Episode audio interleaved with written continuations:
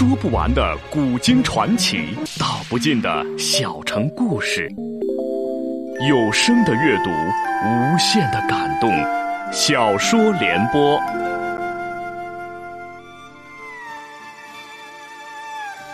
三国末年，司马氏把持魏国朝政，不惜私养死士，以暴力暗杀政敌。浑浊的世道，让名动天下的竹林七贤也难独善其身，深深卷入其中。请听吴畏撰写的《中国古代大案探奇录之竹林七贤》，由时代播讲。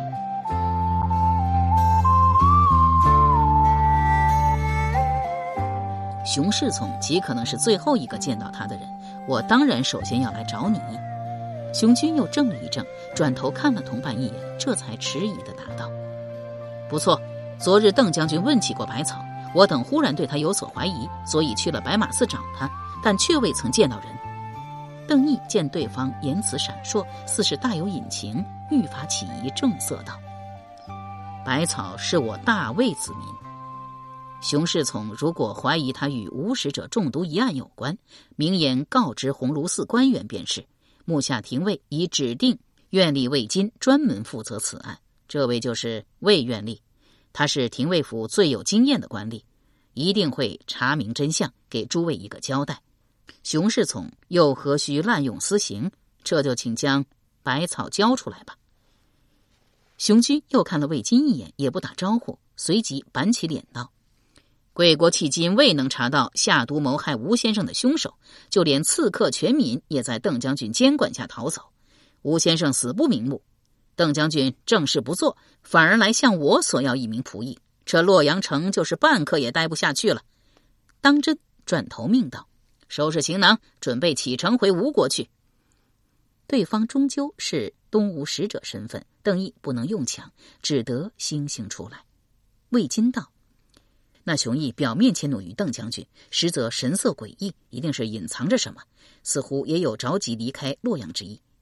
邓毅道：“吴刚毕竟曾卷入权益命案，熊军等人怕事情闹大，不敢久留，也是情理之中的事。”魏金又道：“当日全敏行刺后被擒，邓将军将其监禁在驿站中，半夜却被人救了出去。当时临湘口府被禁军封闭。”全敏是独自前出，遭擒之后，仓促之间不可能有同伴赶来接应。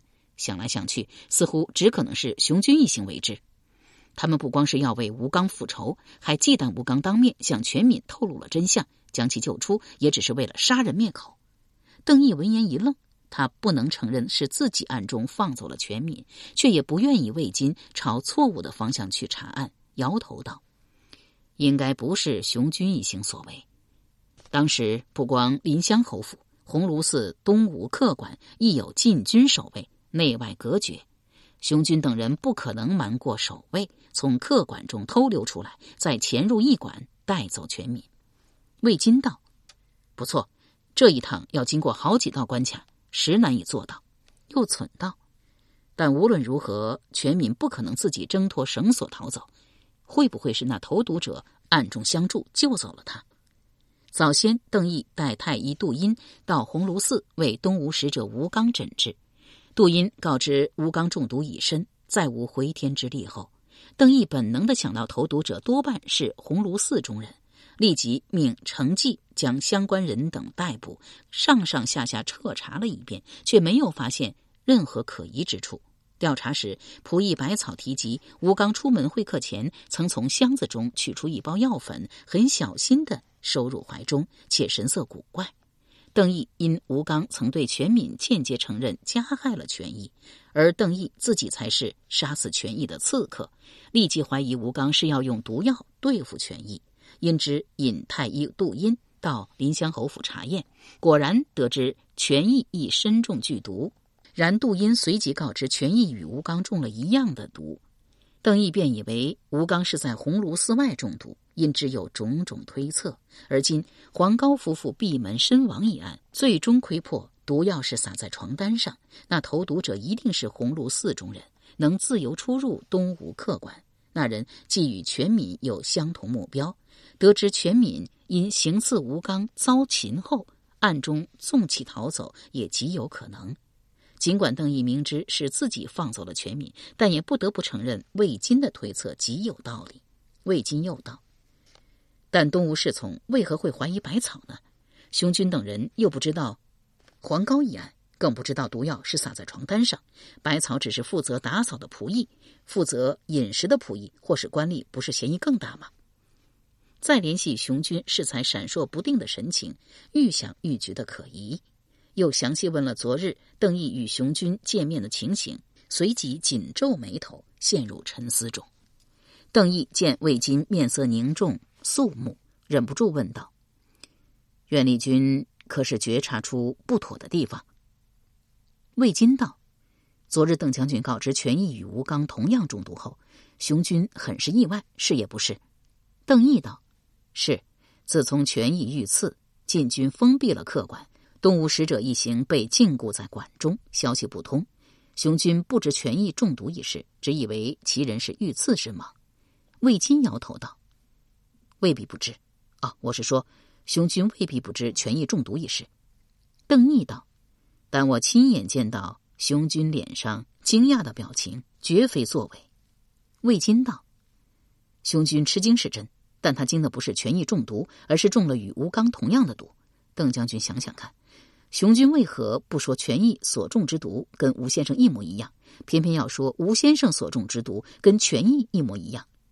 邓毅细细回味话意，有所醒悟道：“不错，熊军的回答确实不合常理。”魏金道：“还有，熊军原先只知道权益死了，邓将军并没有告诉他权益是遇刺还是中毒，但他昨日半句不提权益原来是中毒而死，表明他已知。”有人向权益下毒一事，邓毅闻言大骇，细想一遍，又深觉有理，忖道：“难道当日百草所见吴刚索取药粉，确实是毒药？吴刚原本就计划要用毒药对付权益，所以熊军等侍从，包括吴刚活着时，一直都以为权益是中毒而死，并非遇刺。”魏金点头道：“正是如此。”熊军之所以要找百草，大概是因为昨日邓将军当面问及此人后，他多少起了疑心，担心百草曾窥见吴刚身携毒药一事泄露出去。邓毅道：“按照苑丽君的推测，等于是吴刚下毒害了权益，但吴刚也中了同样的毒，连杜太医都称这毒药罕见，绝不是唾手可得之物。吴刚定是自东吴携来。”又是谁以此毒害了他呢？魏金道：“会不会是东吴侍从自己杀人灭口？吴刚中了同样的毒，旁人无论如何都不会再怀疑是他给权益下毒。吴刚没有嫌疑，熊军等人自然也就没有嫌疑，可从权益一案中全身而退呢？”但邓毅却不赞同此说，摇头道：“这绝技不可能。杜太医宣布吴刚中毒已身时，我也在场。”熊军等人万分惊讶，完全想不到会发生这种事。再联系昨日熊军的言辞及神色，我倒是越来越认同苑丽君的观点，即是权益身上奇毒是由吴刚所下，熊军等侍从必定知情。所以我提及权益中毒一事时，熊军并不意外。另外一点，熊军虽知吴刚亦是毒发而死，却也是昨日方才得知吴氏中的。是跟权益一样的毒，他大为意外，所以他实在想不到，除了吴刚，谁手上还有这种毒药？总不会是吴刚自己毒死了自己。魏金骤然醒悟，一拍脑门道：“邓将军说的不错，而且我明白熊军为什么一定要找百草了。他知道毒药只有吴刚才有，既然吴刚被他人毒害，投毒者的毒药必定是取自吴刚之手。”而百草负责客馆内外清扫，可以借公务之机进入吴刚房间，所以熊军最先怀疑的就是他。邓毅亦明白过来，道：“不错，不错，一定是这样。”又道：“但若是熊军已找到百草，将此心腹大患除去，必定不会是刚才那副紧张的神情，更不会在吴刚一案尚未了结时，便要着急的离开洛阳。”魏金道。邓将军的意思是，关于百草这件事，熊军并没有撒谎。邓毅点点头道：“或许是有人来找百草，他匆忙离开，正好与熊军错过。”魏金道：“这倒是极有可能。我会做出安排，派人去寻找百草，在知会鸿胪寺和白马寺。一旦见到百草，就立即带他来见我。又道：“只是目下还有一个更大的问题，吴刚应该是受吴国新国主之命谋害权益。他既已有谋划，下毒应该就是造访权益当晚。吴刚下毒在先，权益遇刺在后，又是谁在权益毒发前潜入临湘侯府杀了权益呢？”邓毅自己便是刺客，却不能说出真相，一时难以自处，不免露出了尴尬之色来。幸好魏金凝神思索，并未留意到他的古怪。魏金忽有所感悟道：“权益和吴刚中了同一种奇毒，常人理所当然的认为投毒者是同一人，结果表明这想法不对。但会不会行刺权益和毒害吴刚是同一个人呢？也许正如……”邓毅之前所言，有魏人某甲亲眷，死于平定诸葛诞之乱，他因之而仇恨吴刚及权益。吴刚造访临湘侯府当晚，某甲已潜伏在附近，并趁侍从送吴刚离开时，潜入书房杀了心不在焉的权益。然后，某甲又潜入鸿胪寺中，偷去了吴刚剩余的毒药，并撒在了床单上，由此毒死了吴刚。既能任意出入鸿胪寺，表明某甲一定是寺中官吏或仆役。魏金又道：“本来百草嫌疑最大，因为他既看见过吴刚携带药粉出门，又有机会进入吴刚卧室。但邓将军既说百草一直未离开过鸿胪寺，他便不可能杀死权益，应该也与吴刚之死无干，至少不是主犯。”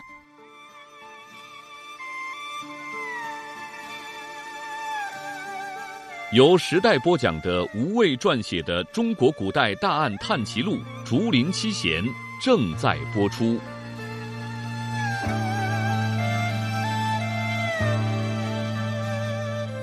吴刚不是傻子，一定会将毒药秘不示人。而仆役百草因职务之便看见了药粉一事，或许告诉了什么人，而这个人正是某甲。自吴刚以东吴使者身份住进鸿胪寺以来。某甲便有心杀死他。当日吴刚赶去东园赴宴，某甲大概也跟了出去，却因吴氏身边的侍从甚多，未寻到合适机会。后来吴刚夜半离开东园，于归途中造访临湘侯府，某甲反而先寻到了杀死权益的机会。至于后来盗取吴刚毒药，或许并非某甲自己所为，而是利用了百草。但这种可能性并不大，因为百草果真卷入其中的话，便不会主动说出曾见过吴刚携药粉出门一事，而抢在雄军之前找到并带走百草的人，也应该是某甲。听完魏金头头是道的分析，邓毅深知某甲刺杀权益一说不是事实，却由此得到提示，当即醒悟，暗道：根本没有某甲。百草就是毒害吴刚的人，且不说他来历及动机如何。魏金见邓毅沉吟不语，忙问道：“莫非邓将军另有高见？”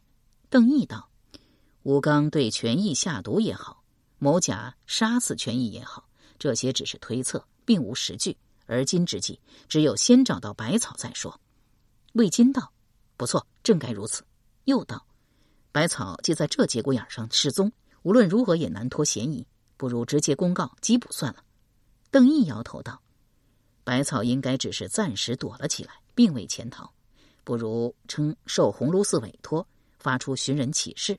既然东吴使者一行预备离开洛阳，他大概会以为危机已解，自己露面。”魏金一觉有理，当日赶回廷尉府，即以廷尉府的名义发出追捕的文书。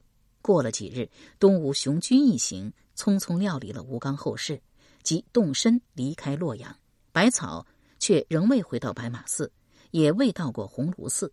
邓毅既已奉命将案子移交给了廷尉府，兼之自身亦涉入权益一案，多有不便，亦不再过问。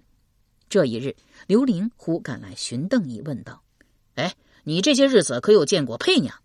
邓毅道：“没有啊。”刘玲道：“佩娘这几日一直未回首阳山。之前离开时曾说要回城去办一件事，也许会在城中耽搁一两日。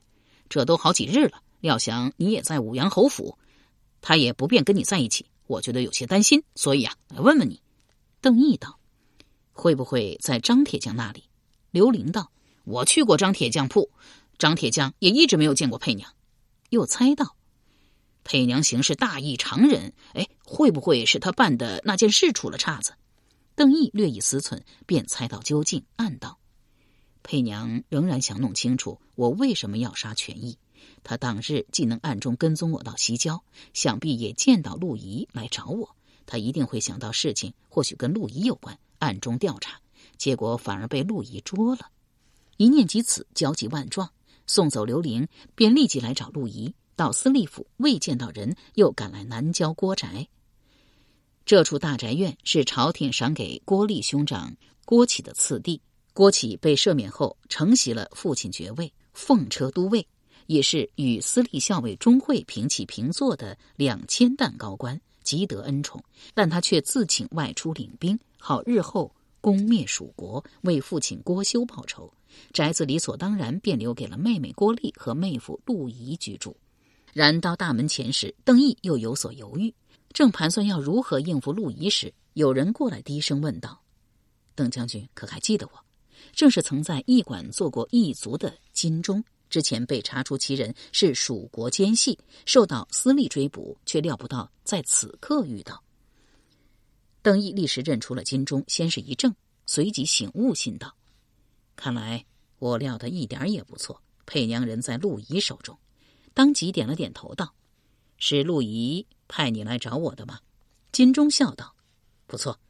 陆公子说邓将军会来找一个人，他正好知道那个人在哪里。”邓毅再无迟疑，点头道：“请带路吧。”金钟引邓毅一路南行，来到一处院落，陆仪正在指挥一群人往车上装载什么物事。见邓毅到来，便请他入堂就坐。邓毅摆手道：“坐就不必了，我不是来找陆军闲话的，请教陆从事，史佩可是落在了你的手里？”陆仪笑道：“邓将军还真是个爽直性子。不错，史佩是在我这里。邓将军想要见他的话，就请交出兵器，束手就擒。”邓毅闻言，立即解下佩刀，又将双手放在身后，道：“来吧。”陆仪命人缚住邓毅双手，这才亲自引路，曲曲折折走了一段，来到后庭厢房下的一处地牢，却见史佩手脚被缚，反吊在梁柱下，头发散下大半模样十分的狼狈。邓毅大怒道：“鲁仪，你好大胆！你可知？”史佩勉励的抬起头来，叫道：“邓将军，请你过来，我有话要说。”邓毅忙走出去，却因双手反剪在背后，无法帮助史佩解下绳索，只能干着急，又问道：“佩娘可有受伤？”史佩低声道：“没有，多谢邓郎冒险前来救我。不过我宁可死，也不要用司马师的名头活命。”邓毅道：“佩娘是因为我才会身陷险境，无论如何，我都会救你出去。”史佩微微一笑道。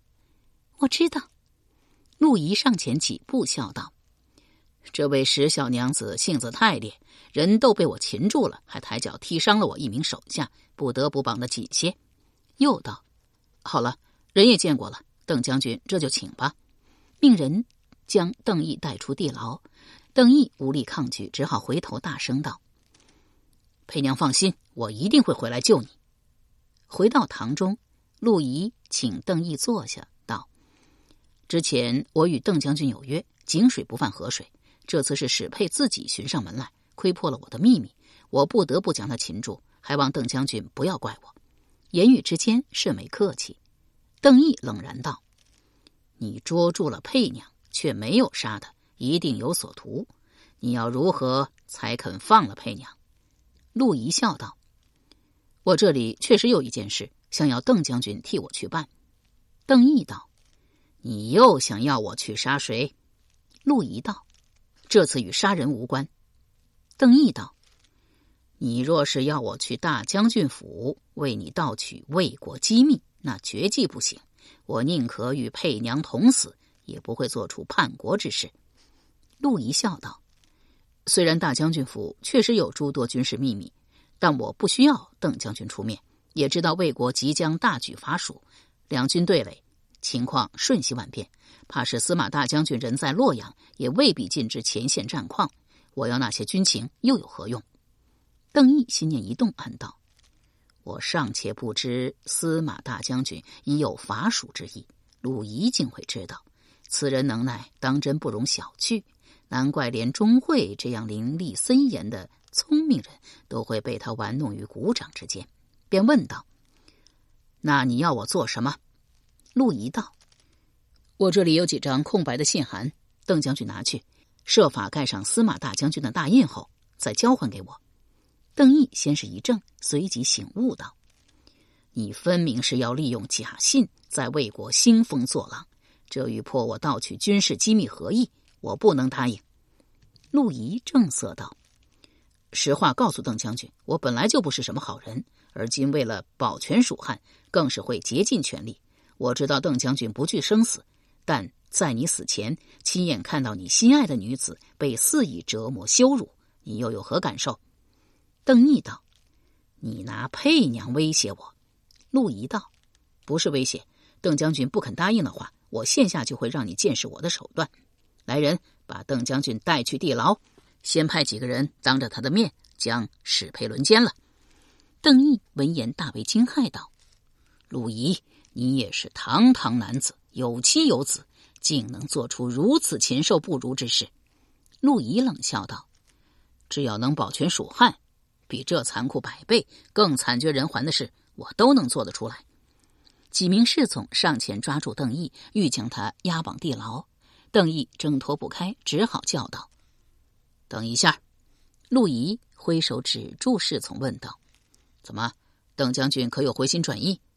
陆仪性情果决狠辣，昔日为了保住身份机密，不惜对心爱的女子郭丽痛下杀手。邓毅早知其为人，料想以今日局面，他必会说到做到，既不忍亲眼见到史佩受辱，只得屈服道：“好，我答应你。不过你也得答应我，必须善待佩娘，不准动她分毫。”陆仪道：“那是当然。明日午时，我与邓将军在洛河码头东面三里处见面。只要你交出盖好印章的信函，我便立即放人，绝不食言。除此之外，我与邓将军一如前约。”互不泄密，这件事完结后，井水不犯河水。邓毅道：“好，一言为定。”陆仪命人解开绑缚，将空白信函及兵器交给邓毅，又笑道：“邓将军可要多保重啊！可千万不要被司马大将军发现，不然大将军以叛国罪名把你杀了。史佩对我再无用处，我也只能将他杀了，以绝后患。”邓毅哼了一声道：“明日午时，洛河码头。”不见不散。送走邓毅，陆仪便命人将史佩暗中转移。南宅中，一应人等均要在天黑前撤离。侍从问道：“公子是怕邓毅还会再回来营救史佩吗？”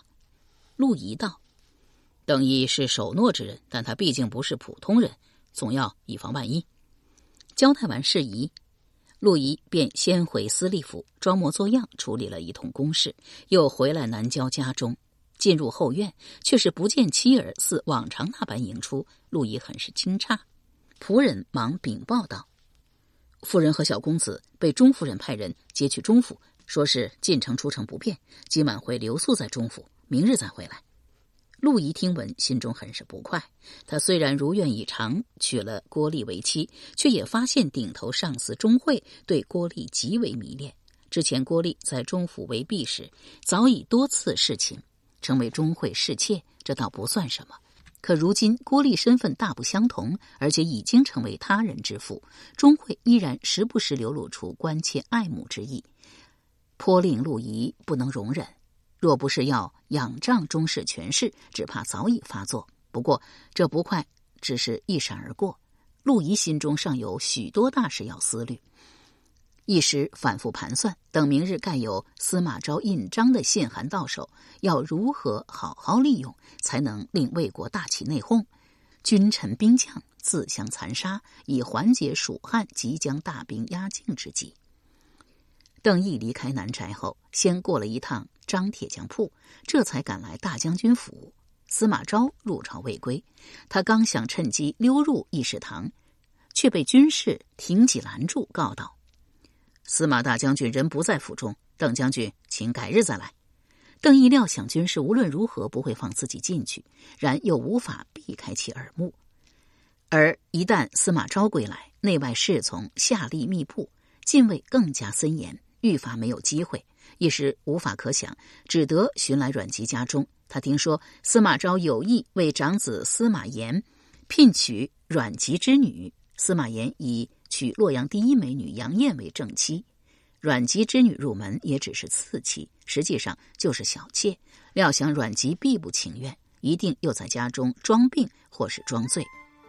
由时代播讲的无畏系列小说《竹林七贤》，今天就播送到这里。请明天继续收听。